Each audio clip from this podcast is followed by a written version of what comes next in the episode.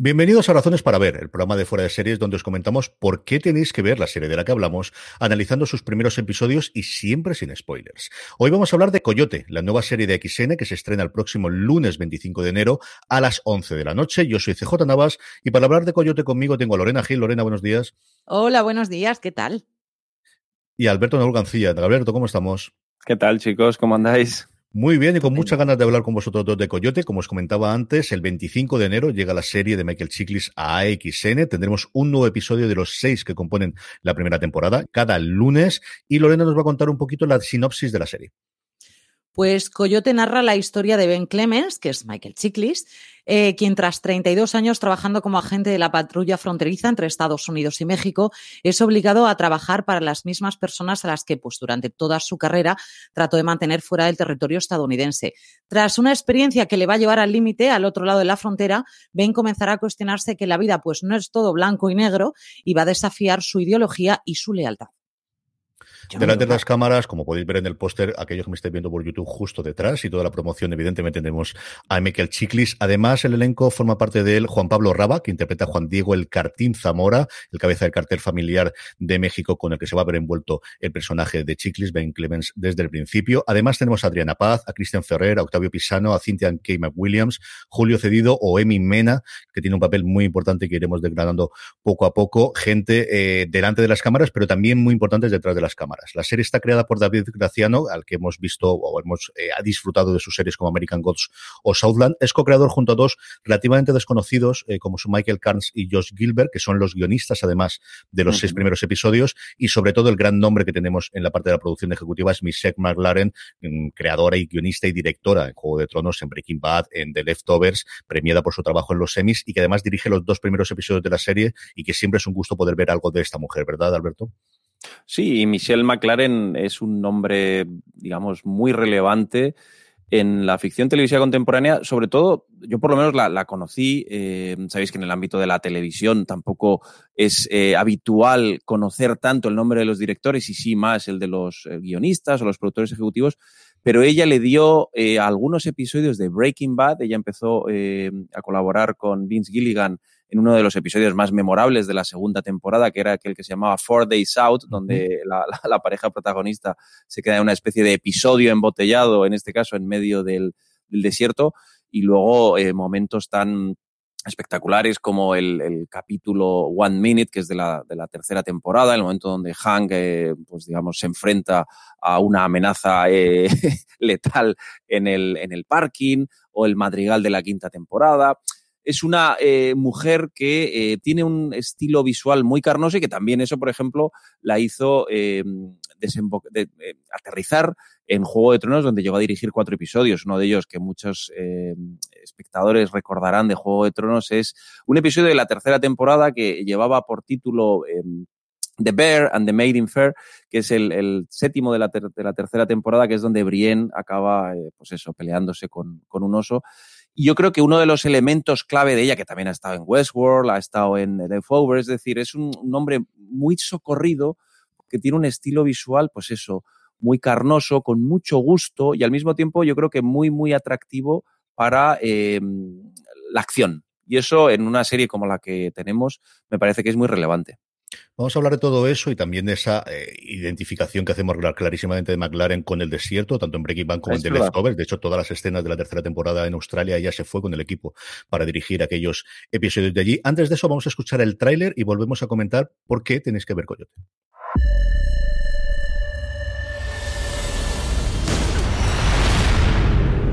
Después de 32 años. Aduanas y protección fronteriza oficialmente le dan la patada. ¡Ven, Clemen, chicos! El ser humano ha pesado la luna y mientras aquí abajo no dejamos de pelear por las líneas en la arena. Esas líneas se pusieron por una razón. ¡Ayúdame! ¡Dante me va a matar! La nueva serie de Michael Chiklis, el protagonista de The Shield. Podría perder mi pensión por esto. Usted separó a un hijo de su padre antes de que nazca. Quiero que trabaje para mí, porque querrá mantener a salvo a su familia. Estaremos en contacto. Coyote, El lunes 25 de enero a las 11 de la noche en AXN.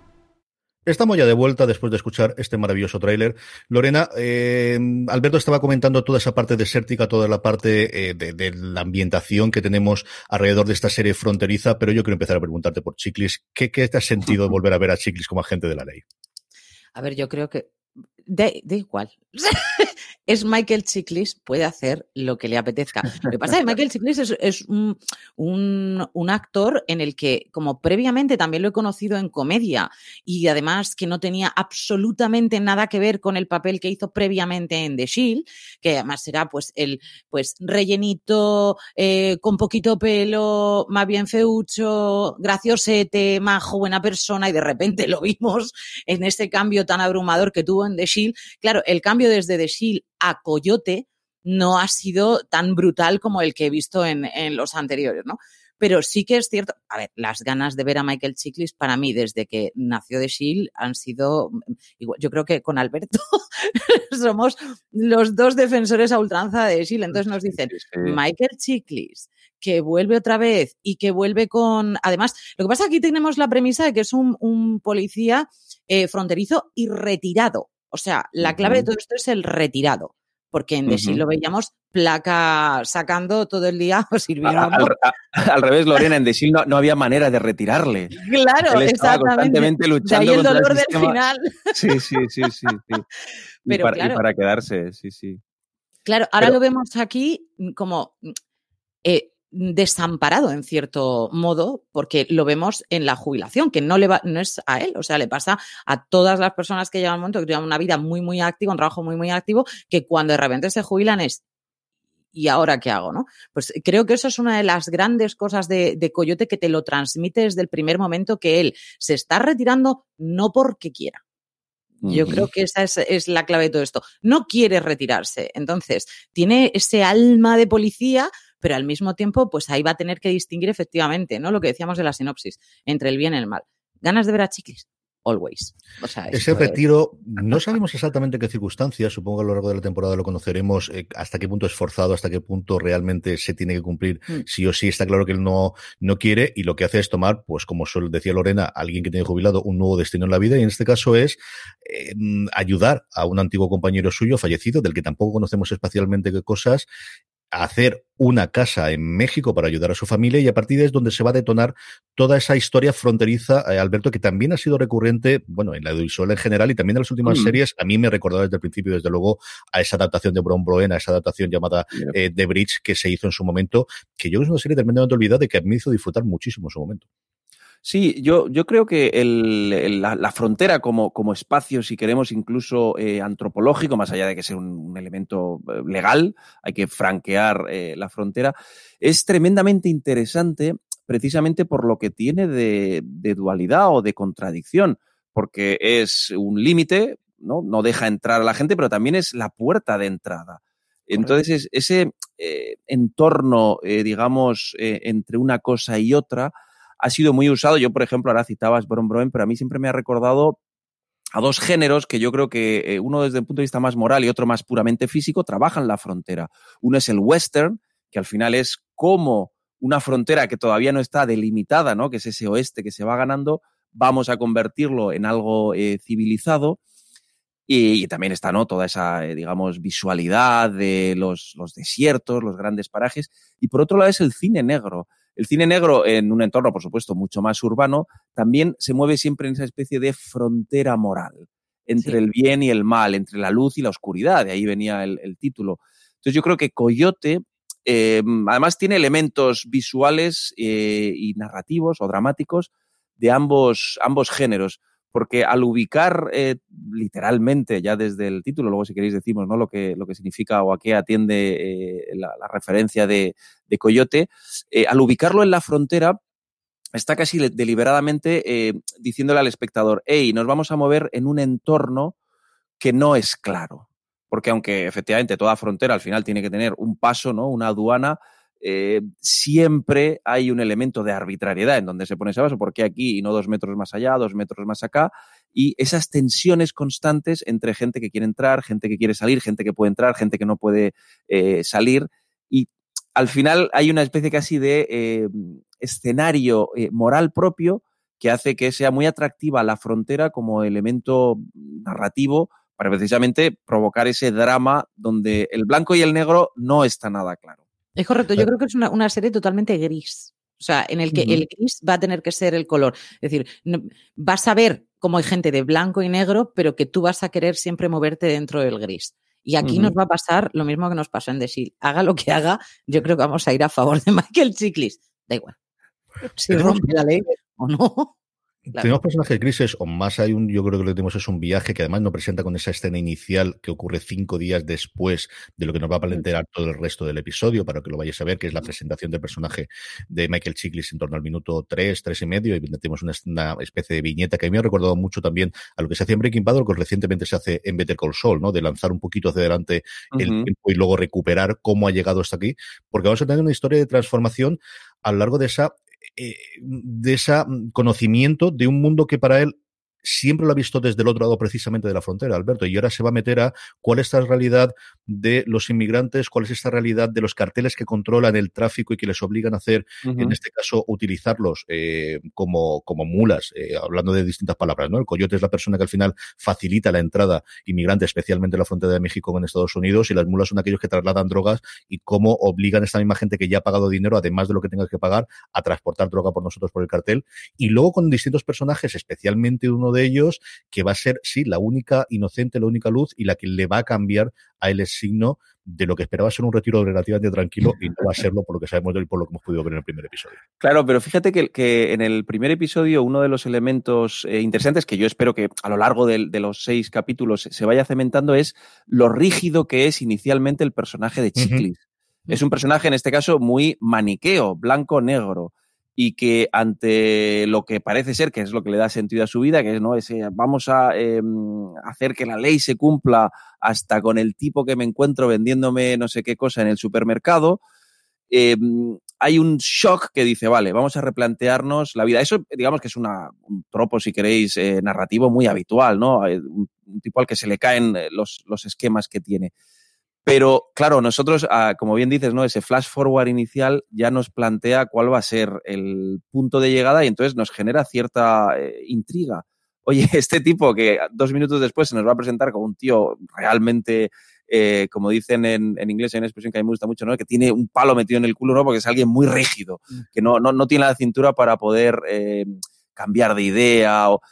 Ya le vemos que va a acabar eh, sin duda, replanteándose muchos de esos principios. Entonces, yo creo que hay un elemento interesante desde el punto de vista narrativo, que es decir, oye, el tipo que te voy a presentar a continuación eh, va a acabar en esto. Entonces, bueno, eso le da un, elemento de anticipación que nos hace, mientras nosotros estamos conociendo al personaje, eh, constantemente poner en, como en, en, suspenso todo. Decimos, oye, este puede ser muy rígido, pero es que vamos a ver, ¿no? Cómo, cómo eh, acaba. En la otra parte que tenemos es esas historias humanas, esa eh, continua eh, llegar de y la dualidad, ¿no? De la, hay dos escenas en las que vamos a ver toda su experiencia en México y todo ese encuentro con una cultura con la que ha estado trabajando continuamente, pero que quizás no ha vivido de primera mano a partir de lo que tiene que hacer en la frontera mexicana.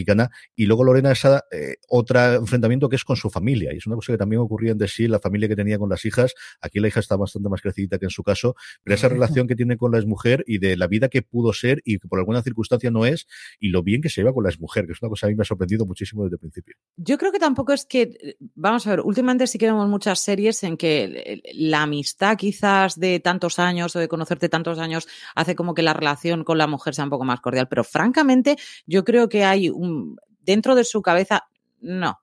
O sea, a la mujer le gusta, o sea, le cae bien, sí, sin el que lleva al lado. Entonces, es, a eso no lo soporta. Es que no los, es que no, le parece un flojo. En su cabeza es un, pues, un tío que intenta forzar muchísimo la relación con él y las relaciones humanas no se pueden, o sea, yo no puedo obligarte a que te caiga bien, te caigo bien o no te caigo bien, es una cosa que no, que no se puede forzar. Y el otro está intentando conocerlo más, forzarlo más, a que, y entonces ya le revienta la cabeza desde el, o sea, hola, no. Como premisa, no, y ahí es una de las cosas que decía Alberto, es decir, un tío excesivamente rígido, ya no solamente para lo que es su trabajo, sino absolutamente para todo. O sea, se ve ya que con la familia también es una persona rígida mentalmente de este sí, este no. A la hija yo creo que la tolera, o sea, veremos escenas en las que luego podremos incluso hablar de ellas, ¿no? Pero mm, hay escenas en las que dices, es que esto a él tampoco le cuadra en su cabeza y ahí está la hija. Y hay cosas que de la hija tampoco sabe, porque tampoco tiene no se le ve tanto interés. Es una persona que, al igual que en The Shield, está volcada completamente en su trabajo y que la familia ha pasado a estar en un segundo plano, máxime cuando es una hija ya mayor, que va a la universidad, que no sé qué es como, pues chica, em, haz lo que te dé la gana. Él ya creo que se ha rendido en esta parte. Sí, que, se hace tatuajes, ¿no? Que le molesta. Que... le molesta pero fíjate, todo. Sí, sí, sí, pero fíjate que eso también es algo, digamos, muy propio de, mm, si queréis, de la narrativa del anti, antihéroe, que es encontrar eh, esos contrastes o esos contrapesos entre familia y profesión. En este caso, con un añadido que es eh, que él realmente ya no forma parte de esa familia, aunque se lleven bien, la forma, si, si antes que hablábamos de Michelle McLaren, de rodar la, mm, el encuentro en un momento donde hay una fiesta familiar, es eh, una y otra vez poniendo énfasis en el personaje que está fuera de esa cotidianidad. ¿no? Se remarca visualmente que es algo bastante sencillo, pero se remarca. Entonces, yo creo que eso eh, está muy bien siempre en este tipo de series, digamos, ¿no? Que tiene una ambición eh, psicológica, dramática, de, de, reflejar complejidad, como la familia y la profesión son una tensión constante, que a nosotros nos sirve como vitamina dramática. Y creo que es algo que en este caso tiene el añadido de, si podemos llamarlo así, la familia subrogada, que es, bueno, él encuentra alguien alternativo a su hija a quien cuidar. Correcto. Pero porque él tiene, yo creo, dentro de, de, simplemente de su propia profesión, el hecho de no dejar a nadie desamparado. Lo, el hecho de que haya dejado a la otra familia es porque sabe que no está desamparada. Es decir, le puede caer mejor o peor, pero tiene un personaje que en este caso, el que va a hacer de el nuevo marido de su exmujer es de Royal Pains, el que era el protagonista de Royal Pains, y tenemos a la mujer que era la protagonista junto a Tim Roth de Light to Me. O sea, ahí tenemos a los, a los, los que van a ser los, los, familiares. Pero esa familia está cuidada, es decir, tiene al nuevo marido, tiene una hija ya mayor, la madre está totalmente pendiente, es una madre capaz, él lo sabe, pues ahora es cuando ya, si hay alguien más que se me acerque, yo necesite cuidar. Es, una, es ese sentido de proteger a lo que tienes cerca. Entonces también ahí es donde empezamos otra vez en, en esa parte de coyote de hará el bien o el mal en función de su sentido de protección o su sentido de lealtad hacia su, hacia su placa. La que era su placa, porque ya la placa no la tiene. Pero al fin y al cabo, como ciudadano, tú no tienes por qué ir rompiendo tampoco la ley. Entonces, es, ¿qué hago? ¿Esto es el bien o esto es el mal? ¿Voy a seguir con los que eran los míos o me estoy dando cuenta de algo que previamente no había dado cuenta? Esto va a estar así, yo creo que todo el rato. Es una balanza moral todo el día con Michael Chiklis, moral, laboral, todo. Sí, y ahí es donde la, propia actuación de Michael Chiklis, que a mí me parece un actor eh, como a ti excelente, yo creo que, que, tiene, precisamente por esa rotundidad física que tiene, porque es un actor muy físico, que le va a venir muy bien, ¿no? Un papel donde pueda pegarse, donde pueda correr, donde pueda mostrar esa parte más eh, casi eh, machota. Creo que la, la, la, actuación al, al, ponerle ese contrapeso familiar o de esa persona a la que tiene que ayudar, le viene bien porque es eh, cómo encontramos grietas en este tío tan duro. Y yo creo que él ahí eso lo trabaja bien, por lo menos en The Shield, que en principio no era eso, ¿no? Un pitbull de las calles. Conseguía encontrar ese, eh, esas zonas, pues mucho más eh, mimosín, que eran muy difíciles de encontrar y por tanto muy difíciles de transmitirlo al espectador. Él lo conseguía y aquí, en este caso, es incluso mucho más sabroso porque ya de entrada en el piloto entra de lleno ese, ese dilema de tipo, tío, o cambias o, qué haces. Lorena, ¿a quién recomendaríamos Collete? Eh, ¿A quién crees que le puede gustar la serie? Yo creo que a todas, eh, primero, todos los que sean fans de Michael Chiklis, yo como Alberto y yo, es decir, creo que es un, actor que compensa ver independientemente de lo que, de lo que esté haciendo. Y incluso os digo, yo he visto a él en comedia y es francamente divertido. O sea, por eso os estoy diciendo que sorprende porque no es el, lo que estamos más habituados quizás en los últimos años a, haberle visto, ¿no? Pero es que este hombre tiene pues una carrera también como cantante, es decir, que tiene, tiene muchas cosas dentro de, dentro de lo que es Michael Chiklis sí. Pero ya no solamente eso, creo que es un, aquí le puede gustar a todos los que le gusten la acción, pero en el que luego te vayas a tu casa a pensar, como aquel que dices. Es decir, no te, no te deja indiferente. No es un capítulo en el que simplemente, pues como podíamos ver, que deciros, o en The Shield, o en Sons of Anarchy, o en tal, que hay veces que eran, vamos a pegar, punto pelota, hemos arramblado con lo que sea y ya está. No, es decir, aquí la moralidad entra y nos, nos, pega de lleno, porque además es un problema que a día de hoy lo estamos viendo constantemente. Entonces, no deja indiferente a nadie. Yo creo que es una cosa para, realmente para que le guste apreciar una serie que esté bien hecha, con buenos creadores, buenos actores y que yo creo que todavía nos puede sorprender mucho. Creo que ese piloto todavía nos va a dar después mucho más juego. No es solo el piloto, es más allá. Tenemos que ir más allá. Alberto, ¿a quién le puede gustar Coyote? Yo creo que a la gente interesada en un tema que es evidentemente de primer orden, como el de la inmigración, legal o ilegal, me parece que hay un punto ahí casi social o un reflejo también de un, de un ámbito que eh, no suele estar tan eh, presente en las ficciones estadounidenses que nos llegan aquí, que es en este caso, un, a pesar de que el protagonista sea alguien de Estados Unidos, pero ese entorno eh, de, de frontera donde tú has dicho antes los nombres y eran todos, ¿no? Nombres de, de digamos, de españoles, mexicanos. Yo creo que ahí hay un punto casi de mm, elementos políticos y sociales que están presentes, que no quiere decir que la serie los, vaya a tratar de forma explícita dando un sermón, pero me parece que es un añadido, porque es un tema interesante, es un tema eh, relevante, que tiene muchas aristas y que la serie lo trata eh, de momento, en lo que yo he visto, de forma sensata, eh, haciéndote pensar, como dices, y planteando eh, que, el gris es el, el muchas veces el, color, con, el, con el que se conjugan eh, muchísimas cosas. Con lo cual yo añadiría ¿no? a todo lo que ha dicho Lorena, esa gente interesada pues, en un tipo de personajes no tan habituales, mm. que es el personaje latino y todo ese entorno de frontera que tiene que ver con la inmigración.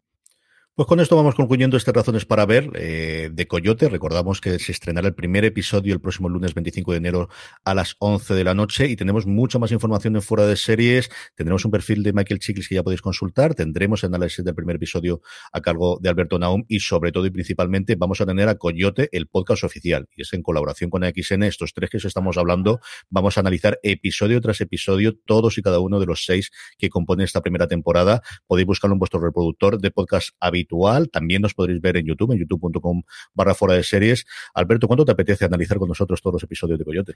Pues mucho. Ya sabéis que aquí me tenéis ganado con, con Chiclis, o sea que aquí estoy. Lorena, ¿cuántas ganas tienes de, que hablemos toda la semana sobre Coyote? Naomi y yo somos Estamos totalmente.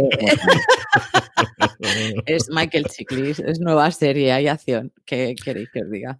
Pues como te decía, si nos queréis escuchar todas las semanas después del episodio, disponible en vuestro reproductor de podcast, buscar Coyote, el podcast oficial, o también en youtube.com para fuera de series. Alberto Don García, un abrazo muy fuerte, querido, y hasta la próxima. Saludos. Lorena Gil, hasta la semana que viene. Hasta la semana que viene, gracias. Porque nada, ni siquiera la semana que viene, en cuestión de días. El lunes estamos de vuelta a los tres hablando de Coyote. Gracias por escucharnos y tener muchísimo cuidado y fuera.